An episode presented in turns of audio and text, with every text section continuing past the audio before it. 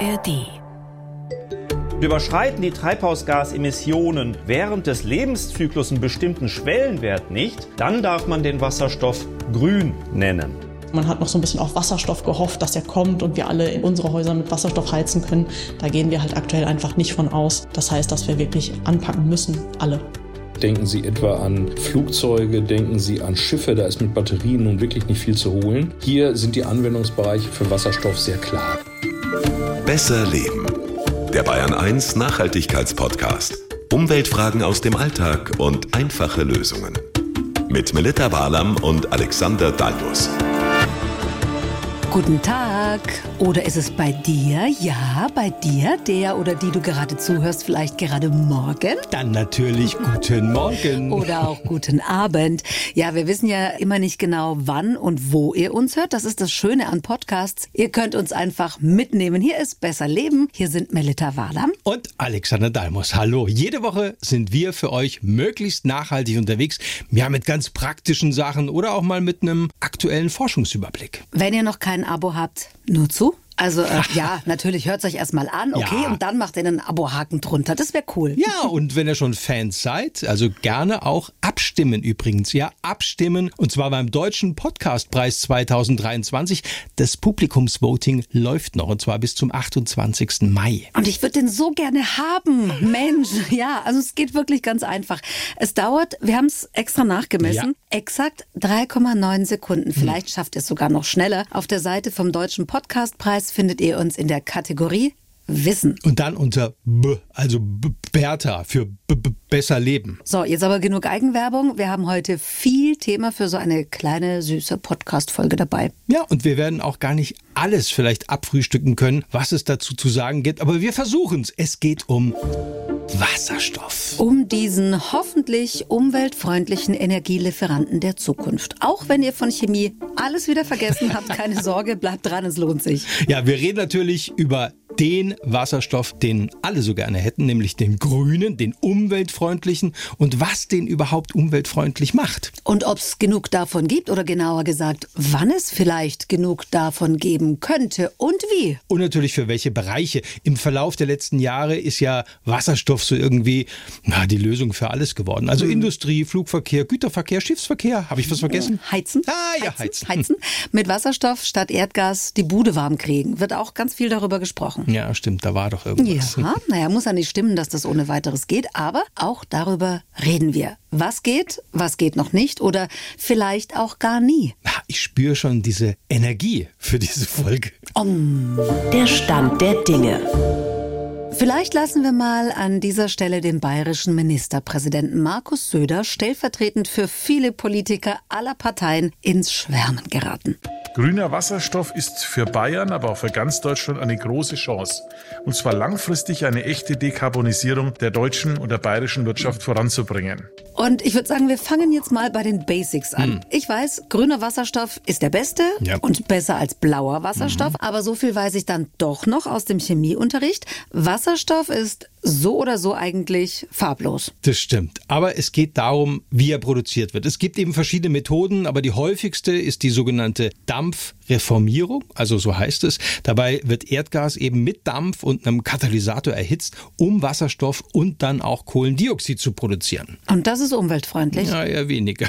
Da ist das Problem, dass dabei dieses Kohlendioxid freigesetzt wird, was eben, das wissen wir ja alle mittlerweile, Schädlich für die Umwelt ist. Richtig. Und deshalb wird dieser Wasserstoff auch als blau bezeichnet. Also Voraussetzung ist aber, dass das CO2 entweder gleich industriell eingesetzt wird oder vielleicht gespeichert wird, wobei das, naja, Ja, noch nicht so ganz ausgegoren ist mit dieser CO2-Speicherung auf lange Sicht, oder? so ist es. Und wenn Wasserstoff aus Erdgas gewonnen wird und das CO2 dabei direkt in die Atmosphäre entweicht, dann ist der Wasserstoff nicht blau, sondern gleich grau. Also pro Tonne Wasserstoff fallen dann nämlich so etwa 10 Tonnen Kohlendioxid an. Nicht klimafreundlich und nicht das, was wir wollen. Aber es gibt auch umweltfreundlichere Methoden, wie zum Beispiel eben die Elektrolyse von Wasser mit erneuerbaren Energien. Also Photovoltaik, Windkraft und so weiter. Wie funktioniert das genau? Erklären Sie es mal. Die Elektrolyse, die spaltet Wasser dann eben in seine Bestandteile, also Wasserstoff und Sauerstoff auf, indem man eben elektrischen Strom durch das Wasser leitet. Und das kostet aber erstmal Energie. Ja, viel Energie. Und wenn der Strom aber aus erneuerbaren Energiequellen stammt, wie zum Beispiel eben Sonnen- oder Windenergie, wie du schon gesagt hast, dann ist es eben eine sehr, sehr umweltfreundliche Methode zur Wasserstoffproduktion. Das klingt gar nicht so kompliziert, aber ich nehme an, man kann es nicht zu Hause machen. Du, könntest du schon, aber es ist nicht ganz so einfach. Also du bräuchtest eine Elektrolysezelle und äh, ja eine sehr potente Stromquelle. Und das Ganze musst du natürlich auch sehr sorgfältig machen, weil ähm, Wasserstoff ist sehr explosiv. Okay, ich glaube, das Thema haben wir damit erledigt. Das überlassen wir besser den Profis. Also, blauer Wasserstoff wird aus Erdgas gewonnen und dabei wird CO2 freigesetzt. Der grüne Wasserstoff wird dagegen durch Elektrolyse von Wasser mit erneuerbaren Energien, also Sonnen- oder Windenergie hergestellt. Perfekt zusammengefasst. Also diese Elektrolyseure. Die sind sozusagen die Werkzeuge, gibt's in der chemischen Industrie und die können zum Beispiel ja zur Herstellung von Metallen, Chlor oder auch Natronlauge hergenommen werden, aber eben auch zur Herstellung von Wasserstoff aus Wasser. Und was kostet so ein Ding, also so ein Elektrolysegerät? Ja, das hängt von der Größe und auch von der Leistung ab. Also so kleine Geräte für zu Hause, wie gesagt, man muss es ja nicht zur Gewinnung von Nö, Wasserstoff benutzen, kosten so um die 500 Euro. Große industrielle Anlagen, die dann ja hunderte von Kilowatt an elektrischer Leistung benötigen, die können auch schon mal Millionen von Euro kosten. Mhm. Das wird ja auch nicht ganz unwichtig sein in Zukunft, ja. wenn es darum geht, den Preis möglichst niedrig zu halten, damit Energie ja auch für uns Verbraucher bezahlbar bleibt. Klar, ist ein ganz wichtiger Punkt. Und wie wird der Wasserstoff dann verwendet, wenn der so explosiv ist? Also zum Beispiel als Brennstoff in Brennstoffzellen. Da reagiert dann eben Wasserstoff mit Sauerstoff und es entsteht Energie in Form von Elektrizität und eben Wasser. Ja, die große Frage ist, ist es dann was für Autos oder vielleicht auch für Flugzeuge? Ja, da kommen wir noch dazu, aber prinzipiell schon. Also diese Brennstoffzellen sind sehr effizient und umweltfreundlich, weil eben am Ende, wie gesagt, nur Wasser und Luft als Abfallprodukte rauskommen. Das klingt nach besser geht's nicht. Her mit dem Wasserstoff. Den hätten tatsächlich alle gerne. Den grünen natürlich. Ja. Äh, Gibt es da irgendwie eine Vorgabe, also wann Wasserstoff grün ist, also umweltfreundlich? Ich meine, mir könnte man fast alles unterjubeln. Ja, gibt es tatsächlich. Das ergibt sich aus der Erneuerbaren Energierichtlinie der EU. Und ich habe mal Wolfgang Spahn vom TÜV Rheinland konkret danach gefragt. Der ist dort für Energie und Umwelt zuständig. Und die haben auch ein Zertifizierungsverfahren entwickelt. Dieser festgelegte Schwellenwert, der liegt, ich kann die Zahl jetzt mal sagen, bei 3,384 Kilogramm CO2 pro Kilogramm Wasserstoff. Wo kommt der Schwellenwert her? Der kommt aus der Anforderung, dass man sagt, Treibhausgasemissionen durch die Verwendung erneuerbarer und kohlenstoffarmer Brennstoffe im Vergleich zu den Brennstoffen, die sie ersetzen, muss um mindestens 70 Prozent gesenkt werden.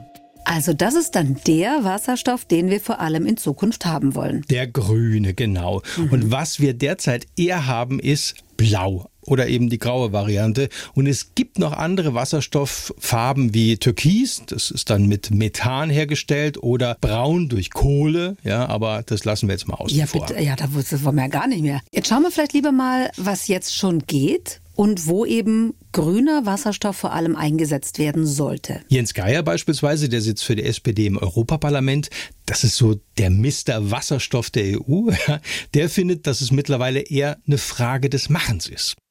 Also große technische Herausforderungen sehe ich eigentlich nicht mehr. Was wir jetzt brauchen, ist ein industrielles Scale-up. Das heißt, die Produktion zum Beispiel von Elektrolyseuren in einem industriellen Maßstab, was auch die Preise nochmal drücken würde. Was wir brauchen, das kann aber Schritt für Schritt erfolgen, ist eine Umrüstung der Gastransportnetze auf Wasserstoff. Der ist ja erheblich dünner als Erdgas und deswegen müssen wir was an Ventilen und Kompressoren tun. Aber das ist alles kein Hexenwerk. Dann konzentrieren wir uns mal auf das Einsatzgebiet. Also für was wollen wir diesen vorzugsweise grünen Wasserstoff eigentlich verwenden? Die Faktenlage.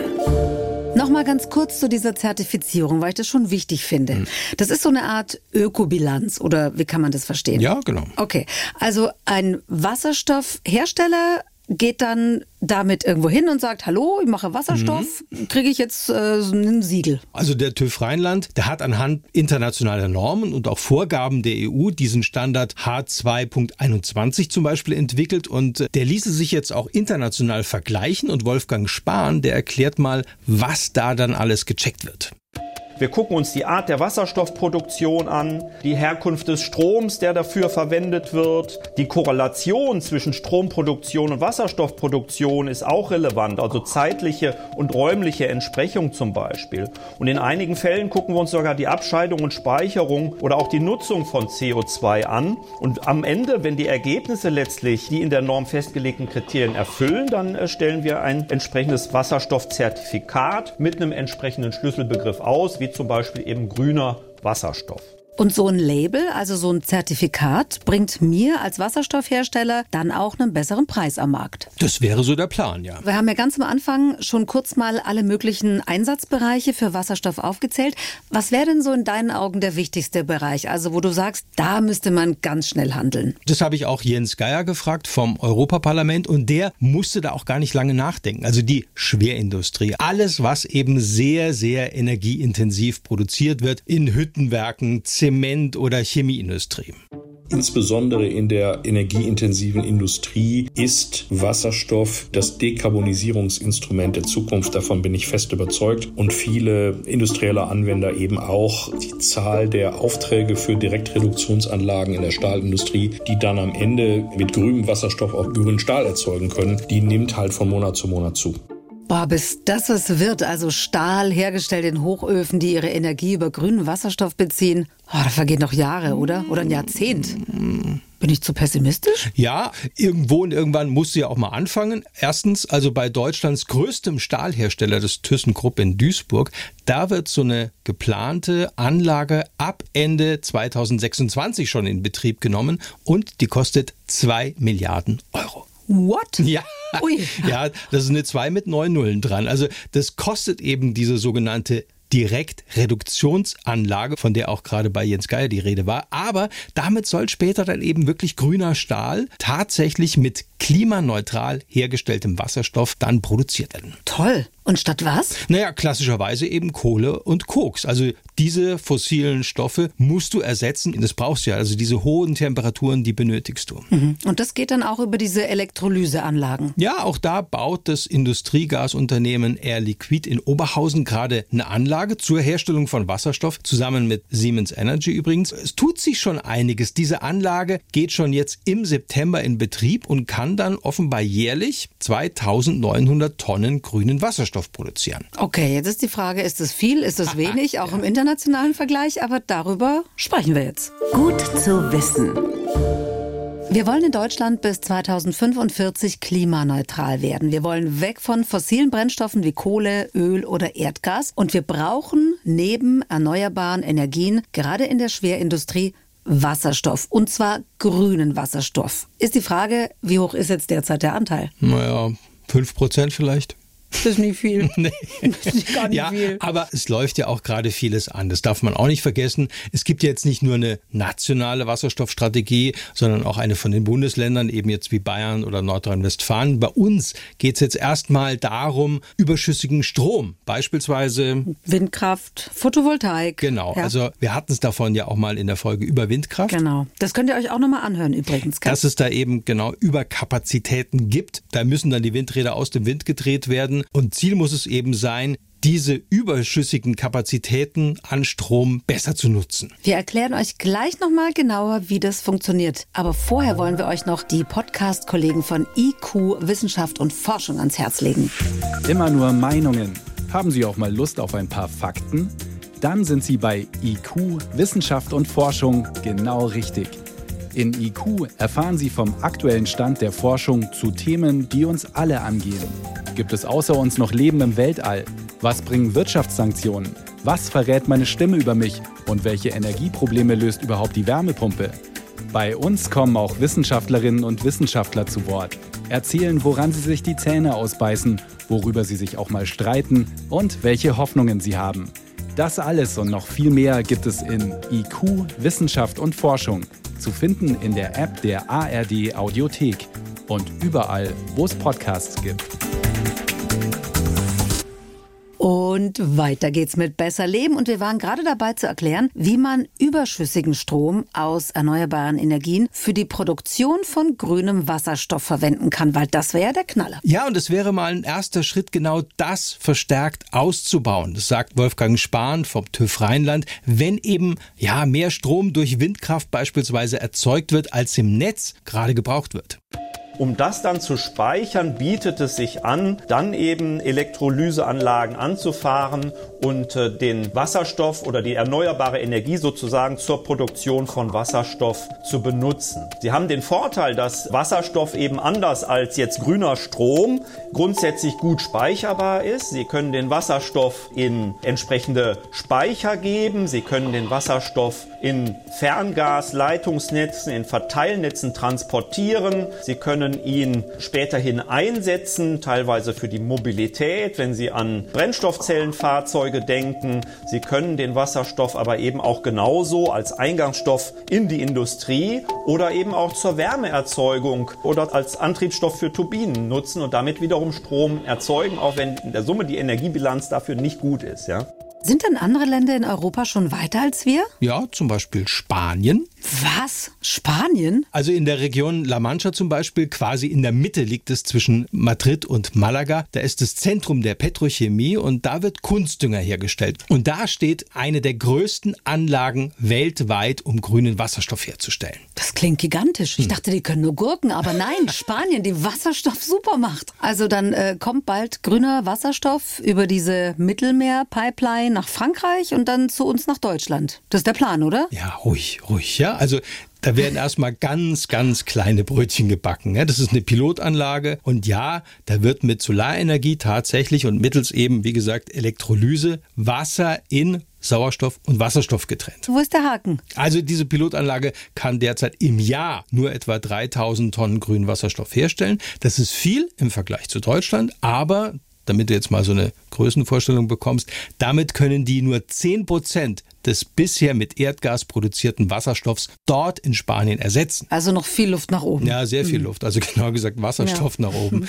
Also damit dieser eine Düngerproduzent alle seine spanischen Industriestandorte klimaneutral erzeugen kann, wären Wasserstoffanlagen mit der 40-fachen Leistung dieser einen Pilotanlage nötig. Aber ist das auch machbar? Ich meine, was geht da, sagen wir, bis 2030? Was man so hört, will Spanien bis dahin in der Lage sein, ja, bis zu drei Millionen Tonnen grünen Wasserstoff zu produzieren. Also mehr als ein Drittel für den Eigenbedarf erstmal und der Rest dann eben für den Export. Also deshalb sind diese Wasserstoffleitungen so wichtig. Ja. Oder auch das, wir haben äh, das vorhin schon kurz angerissen, das Verteilen von Wasserstoff übers Gasnetz. Genau. Das Problem. Also in Deutschland gibt es ja schon über Tausende von Kilometern Pipelines, Transportnetze, gut bisher für Erdgas. Könnte denn da auch Wasserstoff durchfließen? Also es gibt zumindest mal eine Studie zu den im deutschen Gasnetz verbauten Stahlrohrleitungen im Auftrag gegeben vom Deutschen Verein des Gas- und Wasserfaches e.V. Was es nicht alles für Vereine gibt in Deutschland. Ich bin immer wieder begeistert. Ja, kannte ich auch noch nicht, aber es gibt's. Und jedenfalls ist demnach das Gasnetz mal ganz grundsätzlich für den Transport von Wasserstoff geeignet. Das ist jetzt mal eine gute Nachricht. Und wie schon gehört, im Detail muss man vielleicht, ja, das ein oder andere noch justieren, aber vom Prinzip her geht's. Also in nicht allzu ferner Zukunft heizen wir da mit Wasserstoff und nicht mehr mit Erdgas, der dann durch diese Pipelines fließt. Da wäre ich vorsichtig. Also hm. Andrei Guminski jedenfalls, und der hat maßgeblich am Klimaplan 2040 für die Forschungsstelle für Energiewirtschaft mitgeschrieben, ist da eher skeptisch. Das liegt an den Kosten und an der Verfügbarkeit auch von Wasserstoff. In gewissen Bereichen ist es durchaus möglich, dass wir auch Wasserstoff im Wärmebereich bekommen. Man sieht aber, dass der Wasserstoff vermutlich nicht der entscheidende Energieträger werden wird, sondern dass die Wärmepumpe das Rennen machen wird. Also für die Heizungen in den Privathaushalten im kleinen Maßstab taucht Wasserstoff eher weniger, hm. verstehe. Aber was ist denn da mit den Transportnetzen, die es ja schon gibt? Du hast gesagt, da kann man auch Wasserstoff durchjagen. Ja, die Gastransporteure müssen sich auch überlegen, was sie in Zukunft machen. Also Gas wird ja dann wahrscheinlich auf absehbare Zeit irgendwann nicht mehr durchfließen. Und da muss ja was anderes her. Das wird noch spannend. Ja, und ich habe schon gelesen, dass die Versorger damit drohen, die Netze komplett stillzulegen. Ja, es geht wie immer ums Geld. Also wer zahlt, wenn diese Netze eben dann für für Wasserstoff klargemacht werden müssen. Es gibt Pläne zum Aufbau von so einem Hauptleitungsnetz für Wasserstoff in Deutschland. Der deutsche Wirtschaftsminister Robert Habeck, der hat es angekündigt und zwar konkret noch vor den Sommerferien 2023. Ach Gott, das ist ja schon übermorgen. Ist das denn auch realistisch? Wie soll, wie soll das gehen? Naja, da muss geklärt werden, wer dieses Netz bezahlt. Darum geht es ja eigentlich. Und eins hat Habeck auch eingeräumt, nämlich, dass die Netzbetreiber quasi für Stoff Leitungen bauen oder ertüchtigen müssen, der noch gar nicht da ist und erst in fünf oder sechs oder sieben Jahren in großen Mengen wirklich kommt. Pah, also da müssen die Netzbetreiber in Vorleistung gehen. Ja, und da braucht es eben dann Garantien und auch ein gutes Marktmodell, weil grüner Wasserstoff hin oder her, ums Geld verdienen geht es ja schließlich auch noch. Und da sollen eben dann Pläne des Wirtschaftsministeriums mit den Betreibern abgestimmt werden. Mhm. Da geht es ja dann auch um Strommengen, die nicht durch Wind und Sonne abgedeckt werden können. Genau. Also es braucht einfach Wasserstoffkraftwerke oder auch wasserstofffähige Kraftwerke. Wo kommen die hin? Welche Mengen werden da ausgeschrieben? Wie wird es vergütet? Ja, und äh, bis zum Jahresende soll das dann konkreter werden. Also dann Gasleitungen nutzen statt abschalten. Habe ich das richtig verstanden? Ja, weil im Bereich Fernwärme zum Beispiel es eben dann doch wieder interessant werden könnte, wenn man überschüssigen Strom aus erneuerbaren Energien nutzt, um Hitze zum Beispiel für Fernwärme zu erzeugen. Dann sprechen wir doch jetzt noch darüber, in welchen ganz praktischen Bereichen Wasserstoff eine Rolle spielen könnte. Zum Beispiel beim Verkehr. Der Teufel steckt im Detail. Ich habe gesehen, im März war das, Schlagzeile Vier Wasserstoff-Lkw beliefern die Nürnberger Filialen der Drogeriemarktkette DM klimaschonend. Ist das die Zukunft? Puh, schwer zu sagen. Also das ist mal ein Pilotprojekt, das ist auf vier Jahre angelegt. Man hat allerdings schon zum Start gesehen, es gibt nicht genügend Wasserstofftankstellen. Mhm. Also es gab ja auch schon Wasserstoffprojekte anderswo, beispielsweise am Münchner Flughafen, die sind dann wieder eingestellt worden, weil es zu teuer war. Dann gibt es ja auch diese Brennstoffzellen. Also die gibt es ja eigentlich schon seit Jahrzehnten. Aber äh, sie kommen nicht wirklich an den Start. Wie funktioniert das denn wirklich? Eine Brennstoffzelle nutzt den grünen Wasserstoff als Brennstoff und kombiniert den mit Sauerstoff aus der Luft. Und dabei wird dann, wie gesagt, Strom und eben Wasser erzeugt. Und der Strom kann dann zur Stromversorgung genutzt werden. Und das Wasser ist sozusagen, ja, ein sauberer Abfallstoff. Ich meine, ist das dann eine Option für den ganzen Schwerlastverkehr zum Beispiel? Naja, im Moment sind diese Brennstoffzellen noch recht teuer, aber die Technologie wird ja immer beliebter. Also da dürfte der Preis in Zukunft dann eher runtergehen. Welche Antriebstechnik jetzt das Rennen macht, ist noch offen. Das sagt EU-Parlamentarier Jens Geier jedenfalls. Ich habe mir das angeschaut, habe mit drei Herstellern voll LKWs gesprochen und kriegte drei unterschiedliche Antworten. Einmal ein elektrifizierter Motor, einmal Brennstoffzelle, das heißt Wasserstoff, der über eine Brennstoffzelle in elektrischen Strom umgewandelt wird und drittens dann tatsächlich Wasserstoff im Tank. Da wird der Markt entscheiden, was passiert. Was sich dann letztendlich durchsetzen wird. Noch ganz kurz, weil das ja auch immer genannt wird, Wasserstoff als alternative Energiequelle im Flug- und Schiffsverkehr. Wäre das was? Ist zumindest mal eine Option. Funktioniert auch hier zum Beispiel mit Brennstoffzellen. Als Antrieb für Flugzeuge und Schiffe, weil die dann mhm. leistungsfähiger sind als Batterien. Wasserstoff hat einfach ein höheres Energiepotenzial und da kann auch schneller aufgeladen werden. Da keine schädlichen Emissionen anfallen, würde das dann zum Beispiel gerade im Luft- oder auch im Seeverkehr erheblich sauberer werden. Aber es wird eben noch einige Zeit dauern, bis diese Technologie wirklich ausgereift ist. Und auch da ist die Frage, setzt sich dann diese Technik tatsächlich durch? Gibt es neue Ansätze? Also, ich halte mal fest. Wasserstoff und natürlich vor allem grüner Wasserstoff ist ein geiles Zeug. ja.